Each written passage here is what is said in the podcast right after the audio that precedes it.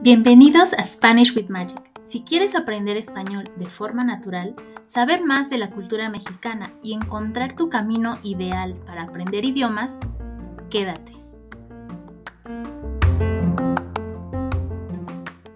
Bienvenidos a un episodio más de Spanish with Magic. El día de hoy quiero contarles algunas expresiones mexicanas que tienen números. La verdad es que no me había dado cuenta que son demasiadas y vamos ahora a hacer unas 5 o 10 expresiones para que no los agarren en curva, o sea, por sorpresa o desprevenidos cuando vengan a México. O si tienen amigos mexicanos y se las dicen, ya sepan de qué están hablando exactamente. Y bueno, vamos a empezar. La primera, esta es muy común, de hecho todas, pero bueno, esta se te acabó el 20. Lo usamos para comunicar que ya nos hartamos de un comportamiento tuyo. Si se te acabó el 20, olvídate de seguir maltratándonos o abusando de nuestra bondad. La expresión viene de aquellos tiempos en los que una moneda de 20 centavos servía para pagar una llamada en una cabina telefónica o el costo de un boleto para un espectáculo en una carpa de teatro ambulante. Se terminaba el show y tenías que salir. Si querías repetir, tenías que pagar otro 20. Ah, esa no lo conocía. Qué buen dato. esa sí la usan mucho, sobre todo los papás, o por lo menos mis papás me la han dicho, ¿no? Se te acabó el 20, ya, hasta aquí llegaste y como que no tienes más permiso de hacer otras cosas. Bueno, la siguiente expresión estuvo 2, 3. Ah, esta también se aplica mucho al saludar cuando te preguntan cómo estás, en vez de decir bien o mal, hay una pequeña ventana intermedia que puede ser que estás regular, que no estás tan bien, pero no tan mal. Entonces es como ni bien ni mal, sino todo lo contrario. o sea, regular en, en resumen. Pero hay una ligera diferencia. Cuando hablamos de una situación, podemos decir si no estuvo muy bien, y te preguntan cómo estuvo, puedes responder, estuvo 2-3, o sea que no fue nada extraordinario. Pero en cuanto al saludo, si te preguntan cómo estás, decimos, pues hay 2-3 o solamente 2-3 e igual significa que estás regular, más o menos. ¿Ok? Bueno, esa es muy, muy común la siguiente es, la siguiente expresión es uno no es ninguno. En realidad el dicho completo dice así, uno no es ninguno, dos son la mitad de uno, tres son uno y como uno no es ninguno, volvemos a empezar. Se refiere a cuando se ingieren bebidas alcohólicas y también comida. En el primer caso, el efecto que te provoca solo un vaso de alguna bebida es equiparable o es igual a no haber tomado nada. Por eso dicen que uno no es ninguno, para así animar a alguien a que tome otra o bien para decir que bebió muy poco. Esto es más bien como un pretexto, ¿no? Pero es como broma, aunque sí lo he escuchado también en fiestas o reuniones. La siguiente es me cayó el 20. Regresamos al número 20. La leyenda urbana de esta popular frase dice que se origina en las cabinas de teléfono mexicanas, que años atrás empezaban a funcionar con monedas de 20 centavos. Cuando la moneda era tragada por la máquina, se podía establecer contacto con la persona que se encontraba al otro lado del hilo telefónico, estableciéndose la relación con el significado actual de la expresión, que no es otro que abrir los ojos o darnos cuenta de algo. Cuando te cae el 20 de algo, quiere decir que ya lo entendiste, que ya descubriste el significado o lo que significa. Eso es, que te caiga el 20. Muy bien. ¿Qué les parecen hasta ahora estas expresiones? Ahí les va la siguiente. Salió con su domingo 7. En México se usa esta expresión para decir que una chica quedó embarazada por descuido y también para enfatizar que alguien ha hecho una tontería o algo fuera de lugar, o ha dicho un comentario inapropiado.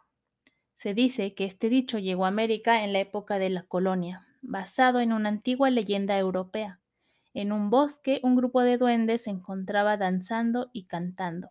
En sus versos recitaban armoniosamente lunes 1, martes 2, miércoles 3, jueves 4, viernes 5, sábado 6 y así, una y otra vez. Lo que estas pequeñas y mágicas criaturas no sabían era que, oculta entre los arbustos, una joven los espiaba. Mientras entonaban su repetida estrofa, la mujer, sintiendo que algo faltaba en la canción, no pudo evitar exclamar Y domingo 7, descubriéndose así ante todos, ante estos.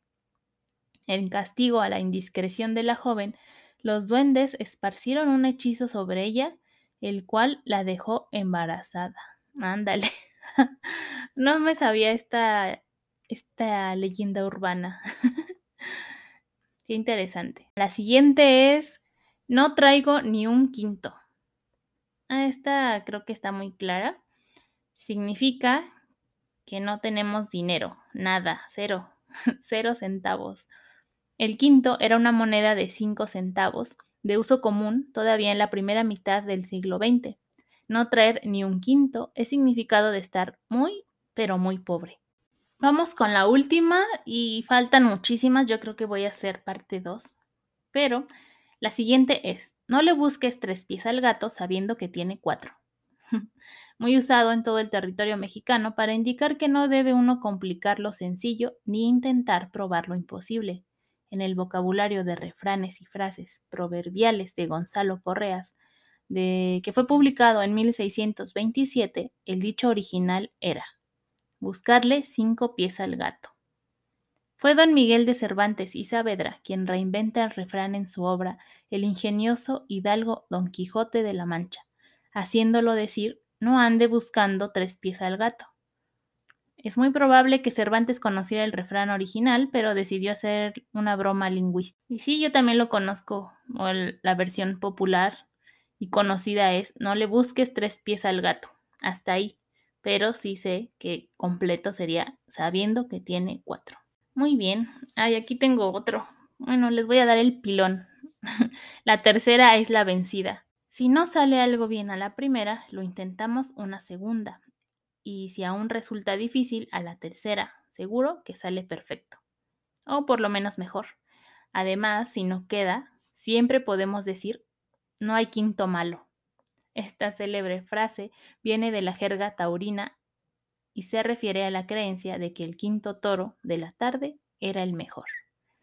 Jerga taurina se refiere a todo este vocabulario que se usa en las corridas de toros. Y tampoco conocía ese dato. Bueno, hasta aquí vamos a dejarlo. Esperen la parte 2 próximamente y muchas gracias por escuchar, espero que les hayan gustado. Este es solo una probadita porque de verdad que hay muchísimas expresiones con números, ni yo me había dado cuenta que son tantas. Y eso sería todo por este episodio. Muchas gracias por llegar hasta el final. Quería invitarlos también a que me dejen una opinión en la plataforma en, la que estés escuchando este podcast. Me ayudaría muchísimo para que se distribuya, para que compartas este podcast y llegue a más personas que están aprendiendo español. Te recuerdo también que puedes encontrarme en redes sociales como Spanish Lang Lovers y en Instagram spanishlang.lovers. Ahí si quieres contactarme, escribirme, saludarme, con mucho gusto te voy a responder. Ahí encontrarás muchísimo contenido, más de 2.000 publicaciones acerca del español de México y español en general, tips, cosas de gramática, vocabulario, quizzes. Visita mi sitio web SpanishLangLovers.com y ahí puedes enterarte de los servicios, de las clases privadas, los grupos de conversación, el podcast que ahora mismo ya lo has descubierto. Sígueme para que no te pierdas ningún episodio porque vienen entrevistas muy, muy interesantes que no te puedes perder. Y te invito también a que escuches la primera temporada, que son entrevistas fantásticas con profesores, con políglotas, que nos dan tips invaluables.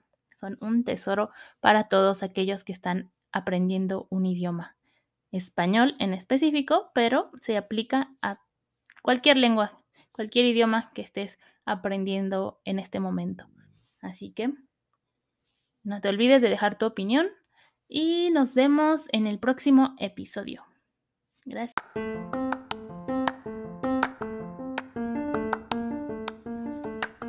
Muchas gracias por escuchar el episodio hasta el final.